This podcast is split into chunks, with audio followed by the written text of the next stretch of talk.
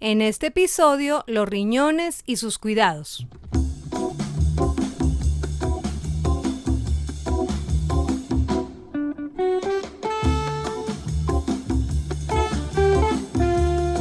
Bienvenidos a Doctor Rafita Radio. Mis papás aprenden con Doctor Rafita Radio. Doctor Rafita Radio no es ni pretende ser una consulta médica particular. Si con base en los argumentos compartidos usted supone una condición médica especial, debe presentarle esta inquietud a su médico. Porque todos entendemos lo que se explica correctamente. Con ustedes, nuestro anfitrión. Hola, un gusto estar con ustedes. Mi nombre es Rafael Peñaranda, médico pediatra, director y presentador de este podcast en español de educación en salud infantil, Dr. Rafita Radio, con información de valor para padres y cuidadores de habla hispana. Recordando siempre que nuestros pacientes son en pediatría los niños desde recién nacidos hasta los 18 años de edad. En este decimocuarto capítulo de Dr. Rafita Radio, y cuarto de la tercera temporada, tenemos un tema de mucho interés en consulta. Hablaremos de los riñones y sus cuidados en los niños, abordando lo normal, sus alteraciones y los cuidados. Va a ser un programa interesante.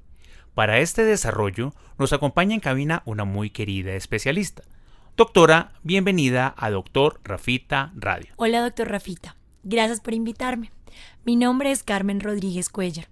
Soy pediatra de la Universidad del Rosario, nefróloga pediatra de la Universidad Nacional Autónoma de México y apoyo procesos de nefrología pediátrica en varios hospitales de alta complejidad en la ciudad de Bogotá y también atiendo pacientes en mi consultorio privado.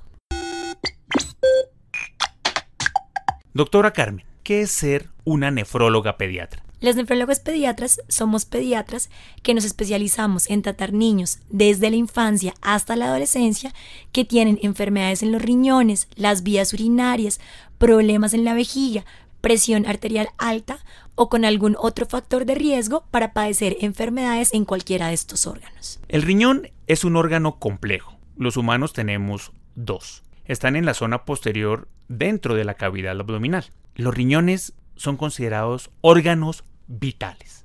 Doctora Carmen, ¿para qué sirve el riñón? Doctor Rafita, habitualmente creemos que la única función de los riñones es producir la orina, pero en realidad los riñones son órganos maravillosos que trabajan más de lo que creemos. Los riñones producen la orina y eliminan a través del tracto urinario lo que nos sobra de agua y de las toxinas que resultan de todo nuestro metabolismo y el riñón funciona como un filtro de todo esto pero también regulan la tensión arterial a través de algunas hormonas que producen. Ayudan a controlar la cantidad de sales que tenemos en el cuerpo, como el sodio, el potasio, el fósforo, el cloro, el calcio y el magnesio. También ayudan a regular el equilibrio entre los ácidos y las bases que tenemos en el cuerpo para evitar el exceso de acidez en la sangre. Además, controlan la producción de los glóbulos rojos de la sangre, que se llaman eritrocitos en la médula ósea, y adicionalmente contribuyen a regular la cantidad de calcio en la sangre a través de una vitamina que es muy importante, que es la vitamina D, que nos permite mantener estabilidad a nuestros huesos. Los riñones crecen con el niño y van madurando en el tiempo. Incluso se mueven mientras el niño va ganando peso y talla. El hecho de que los riñones se muevan durante el crecimiento, incluso durante el desarrollo del bebé dentro de la barriga de la mamá, hace que el riñón pueda tener algún tipo de malformación asociada a este proceso. Por ejemplo, si el riñón no se divide adecuadamente, podemos tener un solo riñón en lugar de dos con forma de herradura que se llama riñón en herradura. O podemos tener un solo riñón si el otro no se desarrolla. También podemos tener un riñón que se desarrolló pero no funciona adecuadamente o algún riñón que tenga una forma anormal o incluso que se encuentre no en la parte superior de la espalda sino en la parte de la pelvis. Todo este tipo de malformaciones aumenta el riesgo de tener enfermedad renal durante la vida y es muy importante diagnosticarlas, aunque hay muchas personas que llegan a la adultez sin saber que tienen estas enfermedades. Doctora Carmen, ¿por qué se enferman los riñones en los niños? Doctor Rafita, esta pregunta es muy interesante porque los riñones se enferman por muchas razones. Una razón muy común son las infecciones. Las infecciones urinarias son muy frecuentes en los niños y esto es por varias razones. La primera es porque los niños tienen esas malformaciones de las que hablamos al comienzo. Segunda, porque los niños habitualmente no tienen las mejores conductas de evacuación de orina y eso los predispone para tener infecciones urinarias. Los niños tienden a aguantarse las ganas de orinar o van corriendo al baño y salen corriendo o no toman mucho líquido o por ejemplo tienen estreñimiento y esto hace que la orina esté dentro de la vejiga durante mucho tiempo y permita que las bacterias crezcan y produzcan infección urinaria. También se enferman cuando tenemos, por ejemplo, intoxicaciones con algún tóxico, pero también con algunos medicamentos que no se indican adecuadamente o se utilizan inadecuadamente para ciertas enfermedades. Adicionalmente, se pueden enfermar cuando tienen algún tipo de tumor, como por ejemplo el tumor de Wilms. Cuando tenemos algún tipo de enfermedad funcional, entonces los niños que tienen obesidad son niños que tienen a tener más enfermedad renal o también como consecuencia de otras enfermedades, como las enfermedades autoinmunes, que son enfermedades en las que el mismo sistema inmunológico ataca el cuerpo y uno de los lugares que ataca muy a menudo son los riñones. Cuando hay enfermedades cardíacas también se pueden comprometer los riñones o cuando hay enfermedades hepáticas. Entonces, como ves, se enferman por muchas razones. Los riñones también se pueden dañar por golpes, ¿no es cierto? Por trauma, caen los accidentes violentos. Así es. Y esto es mucho más grave cuando solamente tenemos un riñón, porque nos puede predisponer para que no funcione para nada ese riñón y tener enfermedad renal crónica. Estás escuchando Doctor Rafita Radio. La deshidratación también puede dañar un riñón. Cuando nos falta mucha agua, cuando hemos perdido mucha agua, porque nos hemos perdido, porque tenemos diarrea, el riñón, que tiene esa función importante de filtrar, finalmente se daña, ¿cierto? Así es. No solamente cuando hemos tenido alguna pérdida, sino cuando esta pérdida de agua, como por ejemplo en la diarrea o en el vómito que tú comentas, se asocia con la ingesta de algunos medicamentos que utilizamos muy a menudo para la fiebre, como por ejemplo los antiinflamatorios como el ibuprofeno.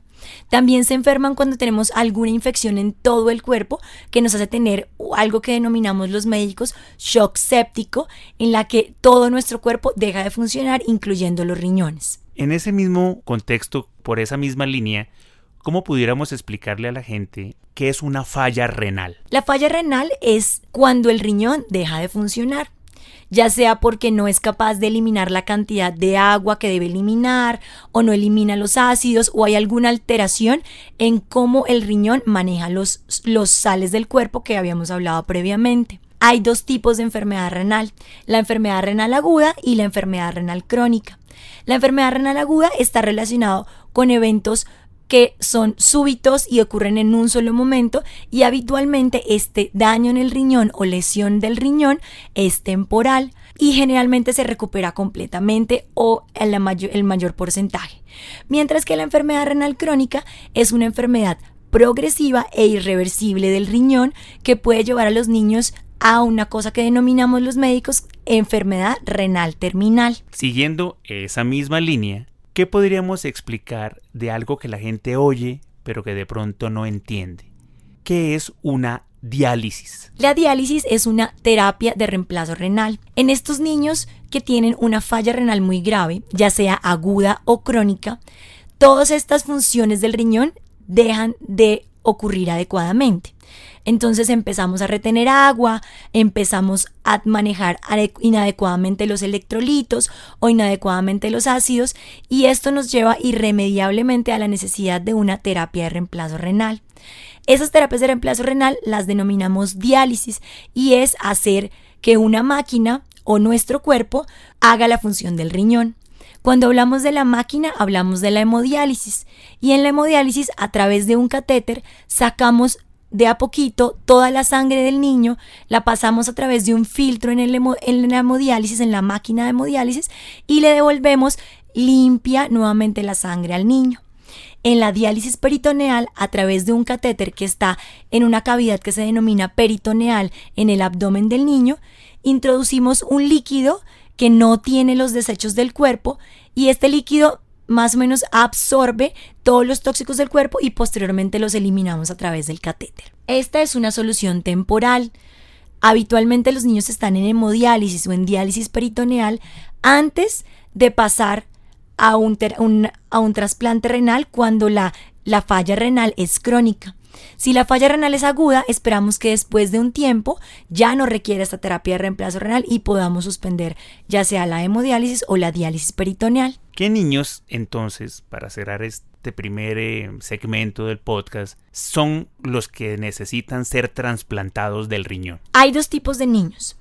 Los que ya se encuentran en terapia de reemplazo renal y tienen una enfermedad renal terminal, y son los que, como ya dijimos, están en hemodiálisis o en diálisis peritoneal, o en los niños que próximamente van a llegar a una terapia de reemplazo renal que tienen una enfermedad renal crónica muy avanzada. Habitualmente clasificamos la enfermedad renal crónica desde estadio 1 a estadio, estadio 5 y esto va a depender de la cantidad de función del riñón que tengamos residual. Entonces, habitualmente a partir de los el estadio 4 o el estadio 5 podríamos empezar a pensar en, una, en un trasplante en un niño que no ha llegado a diálisis. Doctora Carmen, ¿qué puede pasar cuando se enferman los riñones? Doctor Rafita, como el riñón tiene tantas funciones en muchas partes del cuerpo, hay muchos síntomas que pueden sugerirnos que un niño puede tener una enfermedad renal. Como sabemos, los riñones ayudan a producir los glóbulos rojos, entonces es muy frecuente que los niños que tienen enfermedad renal se vean pálidos y tengan anemia como también ayudan a que se produzca la vitamina D y esto se involucra en la formación del hueso y en el crecimiento, estos niños pueden tener retardo del crecimiento o deformidades en los huesos. Como ayudan a producir la orina, podemos tener o muy poca orina o mucha orina o algunos cambios en las características de la orina como orina con sangre orina espumosa e incluso cálculos en la orina. Como también nos ayudan a eliminar el agua, puede producir, se puede ver inflamación en el cuerpo del niño, lo que los médicos llamamos edema, pero también el riñón produce algunas hormonas, por lo tanto podemos tener tensión arterial alta. También como manejan las sales del cuerpo, podemos tener alteraciones en estas sales, como por ejemplo aumento del potasio, disminución del calcio o aumento del fósforo. Y finalmente, como también están involucrados en la eliminación de los ácidos del cuerpo, podemos tener aumento de estos ácidos en el cuerpo, lo que los médicos denominamos acidosis. Hay una situación que la gente lee más típica del adulto, pero que en los niños también ocurre, y son los cálculos renales. ¿Nos puede contar un poquito de esto? Los cálculos renales, o como la gente los denomina muy a menudo, las piedras en los riñones, es cuando se depositan estas sales que normalmente debemos eliminar en los riñones. Habitualmente están formados de calcio, pero a eso se les pueden agregar otros tipos de de sales como por ejemplo el fósforo, el ácido úrico e incluso algunos que producen las bacterias. Los cálculos renales pueden ser ocasionales como por ejemplo uno y solamente producir algo de dolor abdominal, pero pueden ser muy frecuentes y muy grandes como para producir algo que llamamos los médicos nefrocalcinosis y es cuando el riñón se calcifica por dentro. Habitualmente los síntomas pueden ser dolor de espalda, dolor de abdomen muy intenso, orina con sangre, incluso incontinencia en los niños que ya controlaban los esfínteres o en algunas ocasiones infecciones de vías urinarias de repetición. Antes pensábamos que los cálculos renales eran enfermedades de los adultos, pero cada vez más con el desarrollo del tiempo hemos visto que está empezando a ser muy frecuente en los niños, un poco más en los adolescentes, más en las mujeres. Esto probablemente está relacionado con el tipo de dieta que están teniendo nuestros adolescentes, ricos en sales, rico en fósforo, baja en agua y baja en verduras. Todo esto predispone para que nuestros riñones eh, eliminen mayor cantidad de calcio con un menor volumen de orina y esto sumado al sedentarismo que encontramos muy a menudo hace que los cálculos se formen y, y pues que predisponga a los niños a tener enfermedad renal. Sí, pasan mucho tiempo quietos. Así es. Estás escuchando Doctor Rafita Radio. ¿Cómo un padre o cuidador puede sospechar que le está pasando algo al riñón de un niño. Además de todos los síntomas de los que ya hablamos, generalmente los niños empiezan a estar más cansados de lo normal, no ganan peso, no crecen bien, no les va bien en el colegio y en los exámenes, cuando vamos al médico, el médico puede examinar al niño y va a encontrar algunos signos que nos pueden sugerir la enfermedad renal. Además, el médico también tiene algunos exámenes en la sangre, en la orina, incluso imágenes que pueden sugerirle que el niño tiene enfermedad renal. Sí, nosotros usamos ecografías, usamos tomografías, hacemos gamografías, hacemos imágenes contrastadas de la circulación, Doppler, angiografías. Tenemos muchos recursos cuando, cuando se está sospechando una condición de daño en el riñón de un niño. Para iniciar el cierre del tema, ¿cuáles serían entonces las recomendaciones, las indicaciones para cuidar el riñón en los niños, para cuidar los riñones y que permanezcan sanos y sean adultos sanos desde ese punto de vista renal? La verdad es que las recomendaciones son muy sencillas y son muy fáciles de seguir en casa. Lo primero es ingerir una adecuada cantidad de líquidos para la edad. En términos generales, la ingesta mínima diaria de líquidos en un niño sano, recomendada por la Academia Americana de Nutrición, para los niños entre los 4 a los 8 años son más o menos 5 vasos de agua o un litro. Entre los 9 y los 12 años, al menos 7 vasos o un litro y medio de líquido. Y para mayores de 13 años, al menos 2 litros de líquido. Cabe resaltar que esta es la recomendación mínima. Sea alguna circunstancia como que haya muy, una temperatura del ambiente muy alta, alta humedad o aumento de la actividad física, se deben aumentar los aportes de agua para los niños y preferiblemente esto debe ser agua, ni siquiera debe ser jugo de fruta y sin duda no debe ser jugo de caja ni gaseosa. También es muy recomendable disminuir la ingesta de sal. Es muy importante hablar de la ingesta de sal en los niños. Las preferencias hacia, la sal o el sabor salado son innatas. Y aunque la sal ayuda al crecimiento, cuando nosotros ingerimos sal en exceso, esto se puede convertir en un problema. Cuando exponemos a los niños desde muy pequeños a la sal, siempre van a tender a preferir alimentos más salados durante toda la vida. La sal aumenta el riesgo de hipertensión, de cálculos renales, de enfermedad renal, de enfermedad cardiovascular, de osteoporosis e incluso algunos estudios sugieren que se asocia también con el aumento de demencia. Además que el 70% de las personas que comen alimentos salados como un paquete de papas o una pizza o una hamburguesa siempre eligen para como acompañar estos alimentos bebidas azucaradas. También tenemos que las personas que ingieren gran cantidad de alimentos salados generalmente son personas obesas o con sobrepeso. Las recomendaciones de la Organización Mundial de la Salud es que se ingiera máximo 2 gramos de sodio, es decir, 5 gramos de sal o una cucharada de la de café en todo el día para los adultos y generalmente para la mayoría de los niños. Otra forma de cuidarlo es con el ejercicio.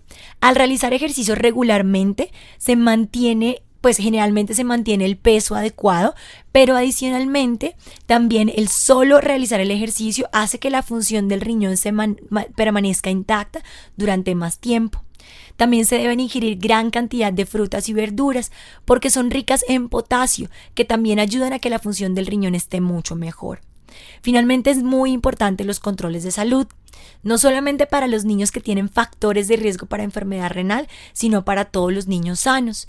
A todos los niños sanos se les debe tomar la tensión arterial a partir de los 3 años cada año hasta la adultez y si en algún momento tienen algún síntoma de enfermedad renal se deben tomar exámenes y si es necesario remitir al nefrólogo pediatra. Cuando hay niños con tensión arterial alta hay que pensar siempre que el riñón es el que está enfermo. Es la primera causa en pediatría. Dos preguntas para nuestros padres y cuidadores. La sal en exceso nos hace daño, pero es necesaria. ¿A qué edad se puede empezar a ofrecer sal a los bebés? En general, la idea es que sea lo más lejano desde el nacimiento posible, pero después de los dos años está bien. Pero hay que tener una cosa en cuenta, doctor Rafita, y es que el 70% de la sal que nosotros ingerimos es de alimentos procesados. O sea que realmente la sal que menos nos debe preocupar es la sal de la casa, porque es el paquetico de papas o incluso el brownie que tiene gran cantidad de sodio o todos los, todos los productos de panadería los que tienen gran cantidad de sal. La razón por la que se recomienda la ingesta, el agregar sal a los alimentos después de los dos años son dos. La primera es que hay que evitar que los niños desarrollen ese gusto por la sal. Y la segunda es que los alimentos naturalmente tienen sal. La carne tiene sal, los vegetales tienen sal y generalmente esta cantidad de sal suple la necesidad de sal de los niños para el crecimiento. Otra curiosidad en la cultura de padres y cuidadores es ofrecer agua a los bebés. A uno le preguntan en consulta, doctor, ¿yo le puedo dar un teterito de agua? ¿Es que vamos para una zona cálida? ¿Es que yo veo que el niño suda mucho? ¿Debiera uno dar agua extra en los bebés? Me encanta esta pregunta. Solamente se debe dar agua adicional a los niños después de los seis meses. Hay dos razones importantes por las que no les damos antes de esta edad. La primera es que el 90% de la leche materna es agua y por lo tanto todo el tiempo le estamos dando líquido e incluso de la fórmula láctea el 90% es agua. Y la segunda es que el estómago de los niños es muy chiquitito. Si nosotros les damos agua a los bebés menores de 6 meses, se van a llenar de agua, no van a recibir la leche materna y podemos obviamente si lo hacemos muy a menudo y en grandes cantidades, evitar que los niños crezcan adecuadamente. Doctora Carmen, encantados de tenerla en nuestro programa. Quisiéramos preguntarle para cerrar el podcast, ¿cómo hace la gente para encontrar a la doctora Carmen Rodríguez? Hay varias formas de encontrarme. La forma más fácil es a través de mis redes sociales. En Facebook me pueden encontrar como doctora Carmen Rodríguez y en Instagram me pueden encontrar con como arroba crnefropedia. Me pueden enviar un mensaje o incluso en mis redes sociales también están los datos de mi consultorio. Los espero a todos si tienen alguna duda con respecto a cómo cuidar los riñones de los niños. Bueno, muchas gracias por habernos acompañado y esperamos tenerla aquí muchas veces más. Gracias a ti por la invitación y sin duda estaré cuantas veces me invites. En el próximo episodio de Doctor Rafita Radio hablaremos de los piojos. Enseñaremos sobre la pediculosis. Los piojos son unos fastidiosos inquilinos de la cabeza y otros sitios, de difícil retiro, pesadilla de padres y cuidadores, trayendo decepciones al no conocer lo que se les va a explicar. Muchas equivocadas creencias con muchos equivocados tratamientos. Doctor Rafita Radio es un podcast grabado en el estudio del doctor Rafael Peñaranda, con la asistencia de la doctora Viviana Fajardo en la presentación, de Simón Peñaranda en la ingeniería de sonido y de Sara Sofía Peñaranda en el arte gráfico. Recuerden que pueden encontrar información en Facebook, Instagram y Twitter como Doctor Rafita en LinkedIn como Rafael Peñaranda. Próximamente www.doctorrafita.com con su respectivo blog. La producción de este programa agradece permanentemente la asesoría del doctor Jorge Enrique Zamora en Colombia y del doctor José David Gámez en los Estados Unidos de América. Un abrazo para todos y nos encontramos en la próxima transmisión de este su podcast.